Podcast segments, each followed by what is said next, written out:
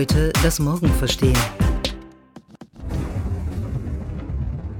Touchdown confirmed. Perseverance safely on the surface of Mars, ready to begin seeking the sands of past life.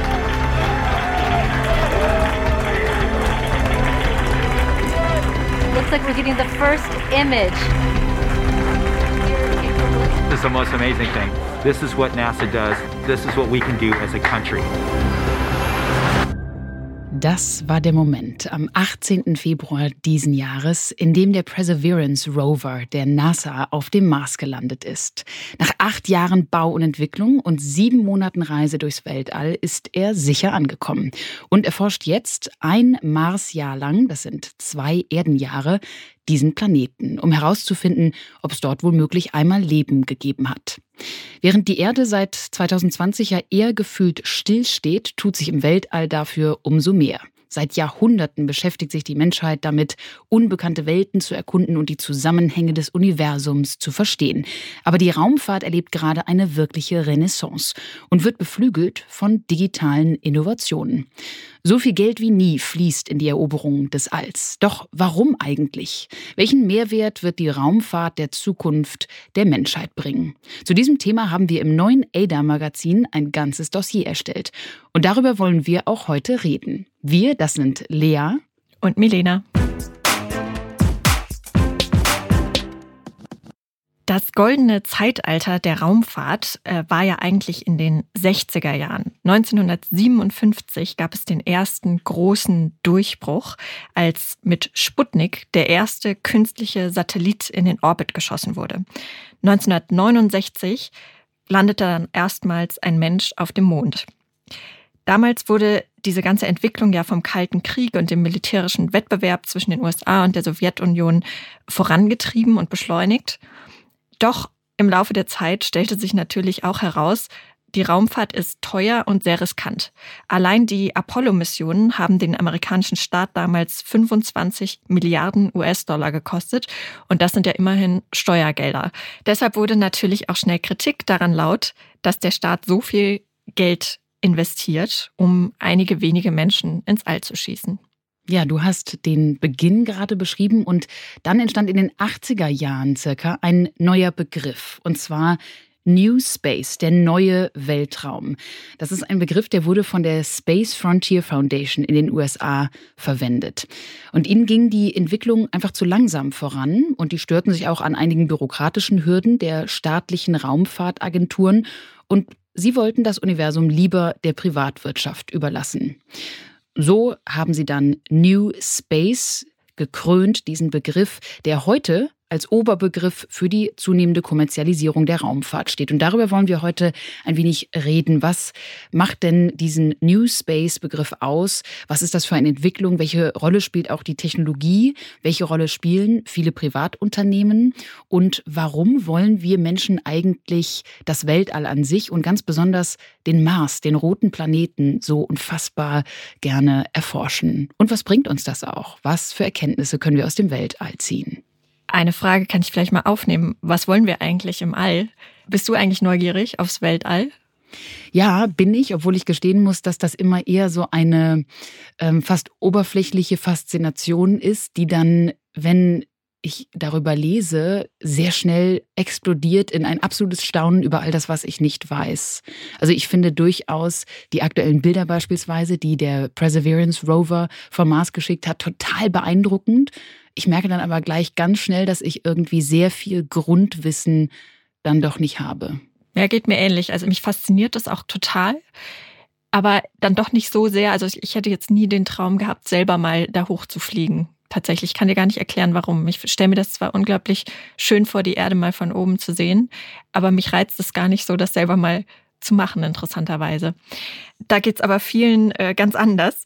Die USA, Russland, China, Europa, Israel, Indien, Japan und Südkorea, alle haben aktuell Pläne für weitere Mondmissionen, wollen also nochmal Menschen auf den Mond schicken, teilweise sogar auf die Rückseite des Mondes, wo ja noch nie jemand war.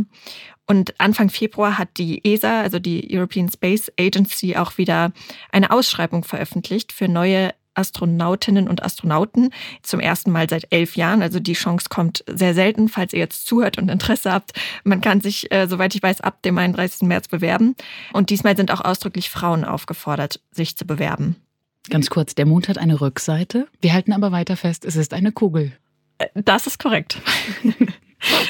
In den letzten drei Jahren, also von 2018 bis 2020, sind mehr als 100 Raketen in oder über den Orbit hinausgeschossen. Sowohl staatliche als auch private Weltraumfahrer waren da aktiv. Und diese Marke, also 100 Raketen, wurde zuletzt 1990 erreicht. Das zeigt, wie viel sich da in den letzten drei Jahren getan hat und was für einen Boom die Raumfahrt gerade erlebt. Ja, und vor allem die private Raumfahrt, die wächst und die wird auch immer vielfältiger. Zwischen 2015 und 2019 flossen allein in den USA, Achtung, 16,8 Milliarden Dollar in Raumfahrtunternehmen. Und einige der reichsten Menschen der Welt widmen sich ja ganz besonders dieser Weltallexploration. Jeff Bezos beispielsweise, der kürzlich als Amazon-CEO zurückgetreten ist, der will sich jetzt stärker auf sein Raumfahrtunternehmen Blue Origin konzentrieren. Und Elon Musk, der reichste Mensch der Welt aktuell, der will mit SpaceX auch zum Mars. Wir sehen also, das Weltall scheint schon eine Faszination zu sein von denjenigen, die es sich leisten können, so weit über den erdlichen Tellerrand hinauszublicken. Absolut. Und auch in Deutschland gibt es ja schon Ambitionen, wenn auch äh, nicht in vergleichbarer Größenordnung. Zum Beispiel möchte eine Gruppe deutscher Unternehmen einen Weltraumbahnhof eröffnen an der Nordsee mit einem Schiff als mobiler Startrampe. Das hat wohl den Hintergrund, dass dann bei einem möglichen Unglück nicht so viele Menschen zu Schaden kommen, dass man es einfach ins Wasser verlegt. Und von dort aus sollen dann Satelliten in die Erdumlaufbahn geschossen werden. Die Investmentbank Morgan Stanley hat prognostiziert, dass die Weltraumindustrie im Jahr 2040 einen Umsatz von mehr als einer Billion US-Dollar erwirtschaften könnte. Aktuell sind es rund 350 Milliarden Dollar im Jahr. Also das ist ein Markt, in dem unheimlich viel Geld drin steckt. Ja, das waren jetzt sehr viele Zahlen. Wir sehen, da geht überall alles, Achtung, raketenartig nach oben. Dieser Markt explodiert wirklich. Schauen wir uns doch mal an, dank welcher Technologien das alles passiert. Wir sagten ja eingangs schon, dass auf der einen Seite digitale Innovationen die äh, Weltallexploration tatsächlich komplett revolutionieren und auf der anderen Seite war natürlich diese Industrie auch an vielen Technologien beteiligt, beziehungsweise an ihrer Entdeckung vor allem und Entwicklung beteiligt, wie wir gleich noch sehen sehen werden. Ein Bereich, der in dieser Industrie ganz wichtig ist, ist die Robotik. Rover beispielsweise, wir erwähnten eben den Perseverance Rover. Das sind sogenannte robotische Vorboten, so kann man sich die jedenfalls vorstellen, die also einen fremden Planeten erkunden können, bevor wir Menschen hinfliegen. Der Perseverance Rover zum Beispiel hat einen robotischen Greifarm, mit dem er dann also Werkzeuge benutzen kann und beispielsweise Gesteinsproben entnehmen oder mikroskopische Aufnahmen machen kann, um dann zum Beispiel die mineralische Zusammensetzung der Marserde zu analysieren, was uns wiederum auf der Erde dann einige Erkenntnisse bringt.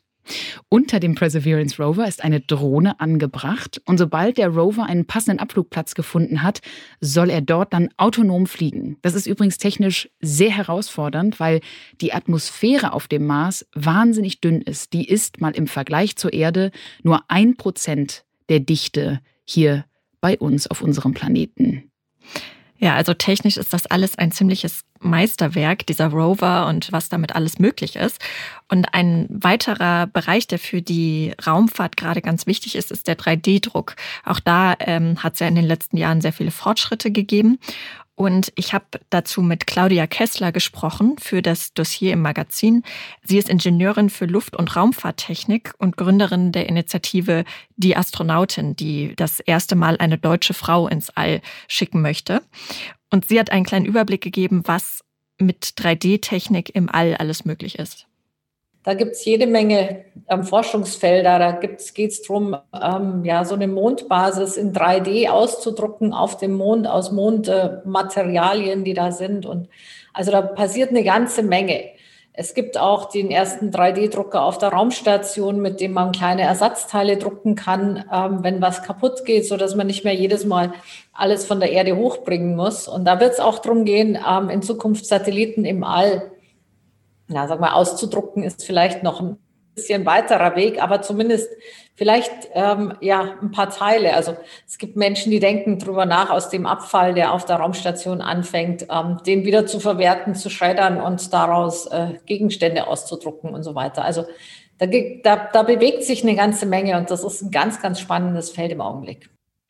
Ja, für mich ist das total faszinierend und so richtig Science-Fiction-artig, mir vorzustellen, dass man aus irgendwelchen Mondmaterialien wieder neue Ersatzteile herstellt oder sogar eine ganze Mondstation damit aufbauen kann. Das geht wirklich über meine Vorstellungskraft hinaus. Ich finde es aber super äh, faszinierend und sehr spannend, was sich da gerade tut in dem Bereich. Ja, tatsächlich ähm, entwickeln sich da wirklich ganz neue technologische Möglichkeiten. Und auf der anderen Seite, wir haben das eben schon angedeutet, hilft die Weltraumforschung ja durchaus auch auf der Erde beim wissenschaftlichen Fortschritt.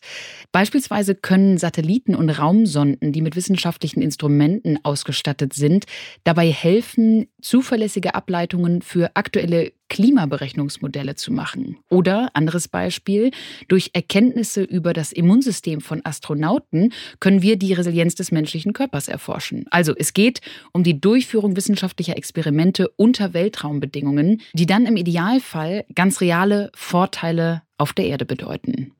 Ein Beispiel dafür ist die Idee der NASA, Nahrung aus Luft herzustellen was ja auch erstmal ein bisschen verrückt klingt. Aber das ist mittlerweile sogar Realität. Denn das finnische Startup Solar Foods plant ein neues Proteinpulver auf den Markt zu bringen, das sogenannte Solin, das letztlich einfach nur aus CO2 und Wasser hergestellt wird.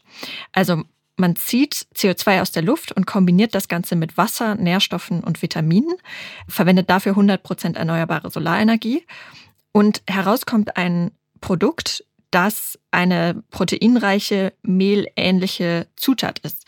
Sieht wohl aus wie Weizenmehl und es schmeckt, ich habe es natürlich noch nicht probieren können, aber laut Berichten schmeckt es auch ähnlich wie Weizenmehl und könnte eben als Bestandteil für eine Vielzahl von Lebensmitteln verwendet werden. Also nicht nur im Weltall ähm, zur Ernährung beitragen, sondern eben auch zur Ernährung von Millionen von Menschen auf der Erde.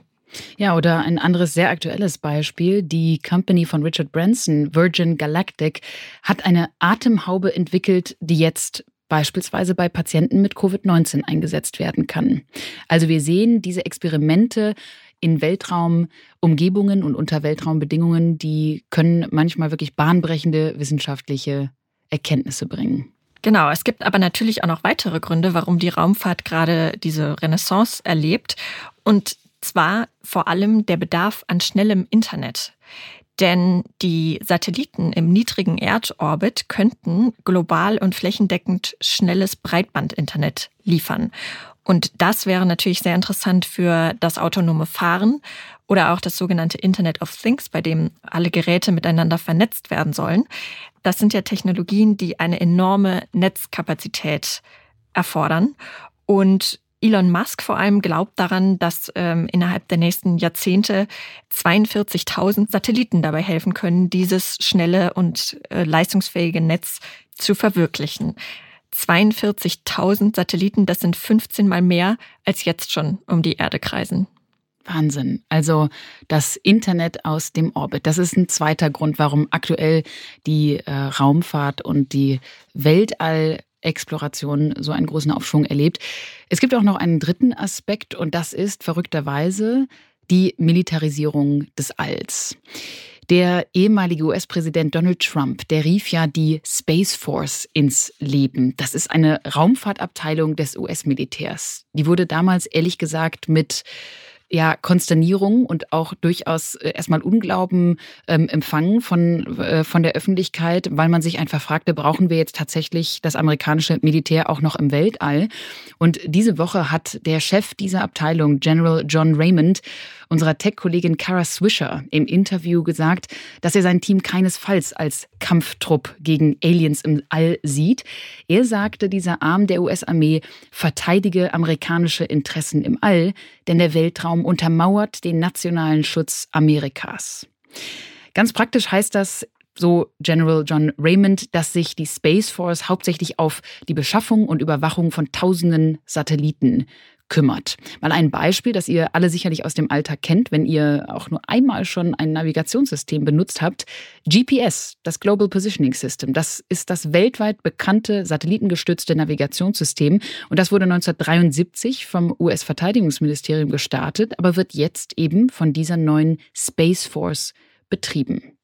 Und auch die NATO hat im vergangenen Jahr 2020 ein Weltraumzentrum eingerichtet. Und Russland soll letztes Jahr im Erdorbit eine Waffe getestet haben, die Satelliten abschießen könnte. Also wir sehen, ich habe das jetzt eingangs verrückt genannt, ich äh, empfinde das als keine zivilisatorisch positive Entwicklung, dass wir Menschen jetzt auch noch anfangen, im Weltall die Kriege zu führen, die wir unnötigerweise auf Erden führen. Aber wir sehen, dass das auch in diese Richtung sich weiterentwickelt. Ja, Star Wars äh, könnte dann also künftig nicht nur im Film stattfinden. Aber wir wollen es mal nicht hoffen. Kommen wir zum letzten Grund, warum die Raumfahrt gerade so äh, floriert. Und das ist ein schöner Kontrast auch zur militärischen Verwendung der Weltraumtourismus. Und zwar, ähm, du hast sie eben schon erwähnt, die Firma des britischen Milliardärs Richard Branson, Virgin Galactic die will ja auch Weltraummissionen massentauglich machen. Da soll man dann einen Flug ins All buchen können für gerade mal 250.000 Dollar. Aktuell stehen schon 400 Menschen auf der Warteliste, die diesen Betrag aufbringen wollen und gerne ins All möchten, ähm, die auch schon eine Anzahlung geleistet haben dafür. Und ähnliche Pläne hat auch das Unternehmen Bigelow Aerospace aus Las Vegas. Die wollen ein aufblasbares Weltraumhotel an die ISS anbauen. Ähm, auch eine ziemlich ja, verrückte Aktion. Ob das allerdings in naher Zukunft so kommen wird, ähm, muss man mal schauen, denn dieses Unternehmen wurde auch von der Corona-Pandemie stark getroffen und hat zum Beispiel im letzten Jahr alle Mitarbeiterinnen und Mitarbeiter entlassen. Hat zwar angekündigt, dass sie sie gegebenenfalls wieder einstellen, wenn die Lage sich bessert, aber ich denke, bis es dann soweit ist, dass das Weltraumhotel eröffnet wird, wird es dann doch noch eine Weile dauern. Weltraum, Hotel und Tourismus im All. Das ist ja schon irgendwie verrückt. Wie siehst du das? Findest du das vertretbar, dass wir da so viele Ressourcen aufwenden, um Touristen ins Weltall zu befördern? Also meine persönliche Meinung dazu ist eindeutig nein. Denn ich glaube, wir sehen es schon am Tourismus auf der Erde, dass die Menschen nicht unbedingt sorgsam mit dem Planeten umgehen und das doch auch ja zu ziemlichen Schäden auf der Erde geführt hat. Und ich bin mir nicht sicher, ob es eine gute Idee ist, das jetzt im Weltall fortzuführen. Zumal wir ja sowieso schon die Schwierigkeit haben, dass es immer mehr Weltraummüll gibt, der im All so vor sich hin schwebt ähm, und sich eigentlich auch niemand so richtig konkrete Gedanken dazu gemacht hat, wie man dieses Problem lösen möchte. Deshalb halte ich das eigentlich nicht für eine sonderlich gute Idee. Ich kann zwar dieses Bedürfnis total nachvollziehen, dass man gerne mal ins All möchte, um die Erde von oben zu sehen. Klar. Und natürlich kann man sich auf den Standpunkt stellen, wenn man in der Lage ist, das zu bezahlen, warum nicht? Aber wenn man es so in, in der Relation sieht, denke ich einfach, dass es nicht unbedingt ähm, notwendig ist. Es ist was anderes, finde ich, wenn man für Forschungszwecke da hochfliegt und das wirklich Teil einer Mission ist, um das Universum zu erkunden. Das finde ich sogar sehr wichtig, dass wir das tun. Aber Touristen im All, ich weiß nicht, wie siehst du das? Also erstmal der Weltraummüll, das ist ein, ähm, auch ein gutes Beispiel, was du da angebracht hast. Da haben wir ja im Dossier, im ADA-Magazin ein schönes Stück dazu. Wer darüber mehr wissen möchte, möge das Magazin lesen. Ich, ja, ich kann deine Meinung da durchaus teilen. Also ich glaube, was ich besonders schwierig finde, du hast es eben angesprochen, wer es sich leisten kann. Was ich schwierig finde, ist, dass das ein Bereich ist, der aktuell ja sehr stark von, wir haben sie schon aufgezählt, ähm, Multimilliardären getrieben wird.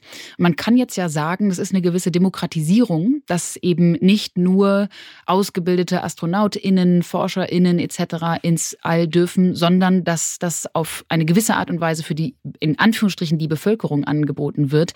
Aber in der Realität, wir sehen ja die verschiedenen Missionen und die verschiedenen Initiativen, geht es natürlich darum, sich sehr, sehr teure Plätze in so einem, ähm, in, in so einem Space Shuttle für Touristen zu kaufen. Das geht in die Hunderttausende Dollar, wenn man dabei sein möchte.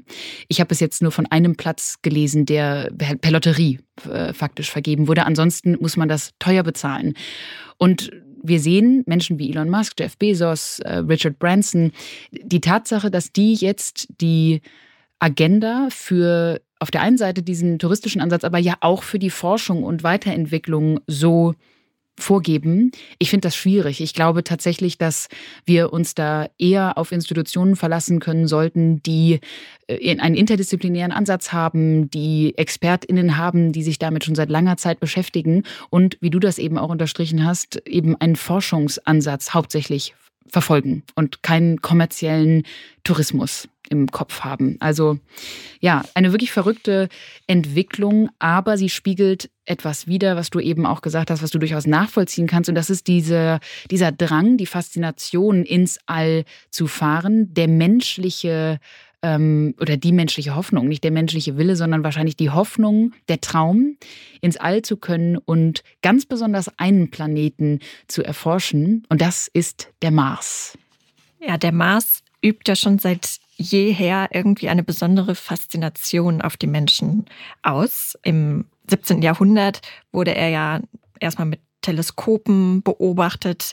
Dann 1965 erreichte die erste Raumsonde den Mars. Und eben vor kurzem, wir haben es ja schon mehrfach angesprochen, der Perseverance Rover der NASA. Und seitdem kann man sich auch erstmals äh, anhören, wie es eigentlich klingt auf dem Mars. Hören wir mal rein.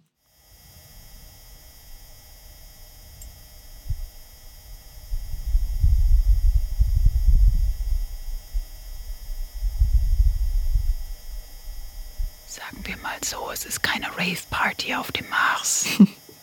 Es ist schon relativ leise auf dem Mars. Also, ich hörte da jetzt hauptsächlich ein statisches Signal, was, so sollten wir vielleicht aufklären, vom Rover selbst kam. Aber dieses unterschwellige Beben, das sich, finde ich, fast wie ein Herzschlag anhörte, das ist irgendwie schon ja, beeindruckend. Und wir werden hoffentlich bald auch herausfinden, wo das denn genau herkommt, ob das nun Winde waren oder warum diese Geräusche ausgerechnet zu hören waren.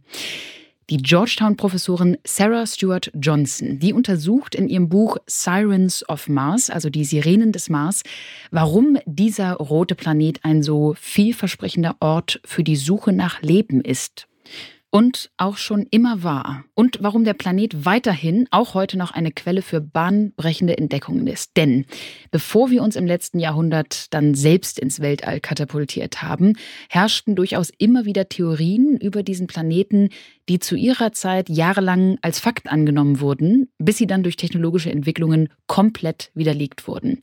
Ich habe Sirens of Mars gelesen und ich war wirklich von einigen Geschichten irgendwie total gefesselt, weil Sarah Stewart Johnson über äh, Seiten beschreibt, wie wir Menschen an ja, Illusionen auch festhielten. Mal als Beispiel, im späten 19. und frühen 20. Jahrhundert, da gab es eine große Kontroverse darüber, was ein italienischer Astronom als die Kanäle des Mars bezeichnete. Er hat in seiner astronomischen Beobachtung also Kanäle, Wasserkanäle auf dem Planeten gesehen. Das glaubte er jedenfalls. Und diese Theorie beeinflusste dann das Denken der Bevölkerung erheblich, weil unter anderem davon ausgegangen wurde, dass diese Kanäle von intelligenten Wesen, also womöglich von Menschen gegraben worden waren, um Wasser von den Polkappen zu befördern. Also es wurde damals geglaubt, gehofft ja vielleicht auch, dass es menschenartiges Leben auf dem Mars gäbe. Aber diese Kanäle waren visuelle Illusionen. Und das hat eigentlich erst die Entwicklung besserer Teleskope dann aufgedeckt. Und darüber, das fand ich sehr schön, sagte Sarah Stewart Johnson, die Wahrheit kann ein Trugbild sein. Der Zusammenbruch eines festen Glaubens ist immer nur einen Flug, eine Erkenntnis, ein Bild entfernt. Ich glaube, das ist ja auch so das wahnsinnig Faszinierende an der Raumfahrt, dass man diese ganz elementaren Fragen, also sind wir eigentlich wirklich die einzigen Lebewesen im Universum? Wo kommt das Leben überhaupt her? Wie entsteht es? Äh, wo, wo kommen wir her? Wo gehen wir hin? So diese Fragen werden da ja ähm, erforscht. Und äh, das ist für mich persönlich ehrlich gesagt unvorstellbar, dass wir wirklich die einzigen Lebewesen im ganzen Universum sind. Ich weiß nicht, wie du das siehst. Hm. Wenn man wirklich davon ausgeht, dass das Universum unendlich ist, warum mhm. sollten wir die einzigen sein? Also ich könnte mir vorstellen, dass wir durchaus die einzigen Menschen unserer Art sind, aber du mhm. hast ja Lebewesen gesagt. So sieht das übrigens auch äh, Sarah Stewart Johnson. Sie hofft sogar sehr darauf, dass es auf dem Mars ein andersartiges Leben gibt. Also ein, wir reden nicht von Aliens, wir reden nicht von einer menschlichen Zivilisation, die mal existiert hat, sondern eben wirklich von Organismen, von einer andersartigen Lebensform, die uns nochmal die Augen öffnen würde, die uns wirklich eine im wahrsten Sinne des Wortes Horizonterweiterung ermöglichen würde. Also das, das finde ich auch, auch einen schönen Gedanken. Es tut ja auch gut, sich nicht immer nur mit dem eigenen Planeten und mit dem eigenen Selbst äh, zu beschäftigen. Von daher gebe ich dir absolut recht, das ist echt schön. Auf jeden Fall. Hoffen wir mal, dass der Rover ähm, die Gesteinsproben, die er da oben sammelt, auch sicher wieder zur Erde bringt, damit wir darüber etwas mehr erfahren. Sarah Stewart Johnson ist ja auch optimistisch, was menschliche Missionen auf den Mars angeht. Sie sagt zwar, das ist eine unglaubliche Herausforderung und es gibt immer noch große Hürden, wie zum Beispiel, äh, wie man mit der rauen Oberflächenstrahlung dieses Planeten umgeht. Aber Sie sagt, der Sprung vom Jahr 1957, als der Sputnik startete, bis zur Landung auf dem Mond im Jahr 69, war eigentlich viel schwieriger als der Sprung von unseren heutigen Fähigkeiten bis zu einer bemannten oder befrauten Marslandung. Insofern sagt sie, ist es gar nicht so unrealistisch, dass wir das in Kürze erreichen. Wen das Thema befraute Marslandung interessiert, für den oder die habe ich eine Empfehlung und zwar auf Netflix. Da gibt es eine Serie namens Away.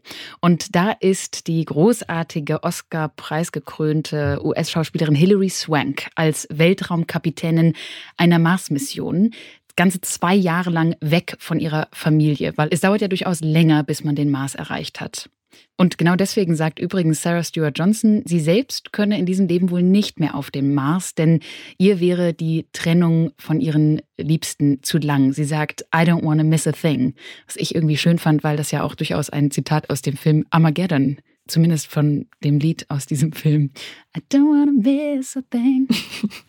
Gut. Ja, verständlich. Also ich äh, finde auch die Vorstellung, dass man dann irgendwie zwei Jahre in so einem Space Shuttle unterwegs ist, und dieses Gefühl der Schwerelosigkeit permanent hat. Also ich stelle mir das schon irgendwie auch ein bisschen einsam vor und bedrückend. Gleichzeitig wird man natürlich auch entlohnt mit dem Blick, den man dann da hat und der Möglichkeit, da so Pioniere zu sein auf so einem neuen Planeten. Ja, viele AstronautInnen beschreiben ja diesen Blick, den du jetzt gerade ansprichst, äh, wirklich als lebensverändernd, ne? als so eine, als eine einmalige Aussicht auf das Leben, auf die Menschheit, auf die Umwelt. Du hast ja eben schon gefragt nach Lebewesen äh, im All und ob wir vielleicht die einzigen sind. Elon Musk beispielsweise glaubt ja wirklich, dass wir mal multiplanetare Menschen werden oder eine multiplanetare Spezies werden könnten. Also dass wir, und deshalb angeblich beschäftigt er sich auch so intensiv mit der Raumfahrt, dass wir andere Planeten bewohnen könnten, dass wir sie auch kolonisieren könnten. Schwieriges Wort, benutzt er aber durchaus. Wie siehst du das? Glaubst du, wir sind eine Multi, gut, aktuell sind wir es nicht. Können wir eine multiplanetare Spezies werden?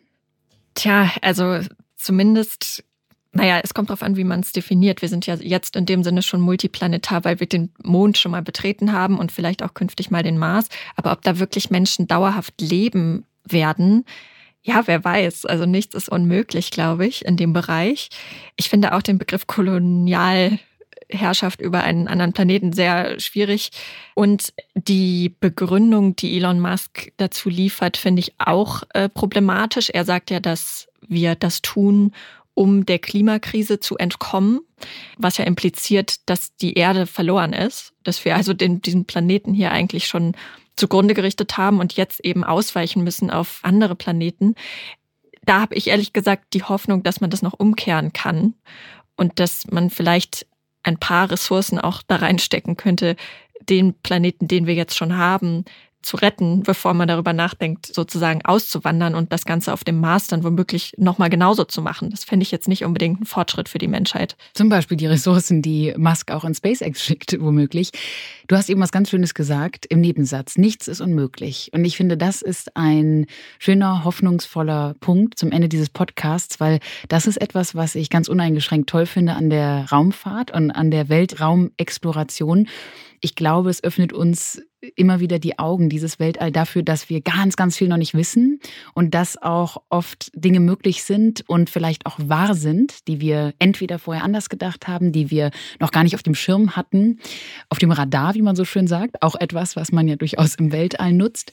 Also ich glaube, es ist eine vielleicht auch ein Plädoyer für etwas, was wir hier im Podcast schon oft besprochen haben. Das ist so das Quantendenken, dass es nicht nur binär geht auf der Welt, sondern dass es noch ganz, ganz viele weitere Möglichkeiten da draußen gibt.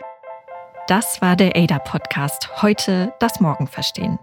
Entwickelt wird der Podcast von der gesamten Redaktion der ADA Learning GmbH. Produziert werden unsere Folgen in Düsseldorf von unserem Tonmeister Julian Stephan.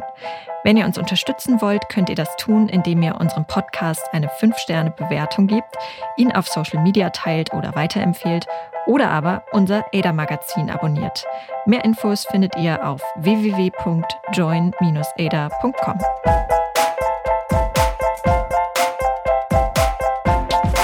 Ada. Heute das Morgen verstehen.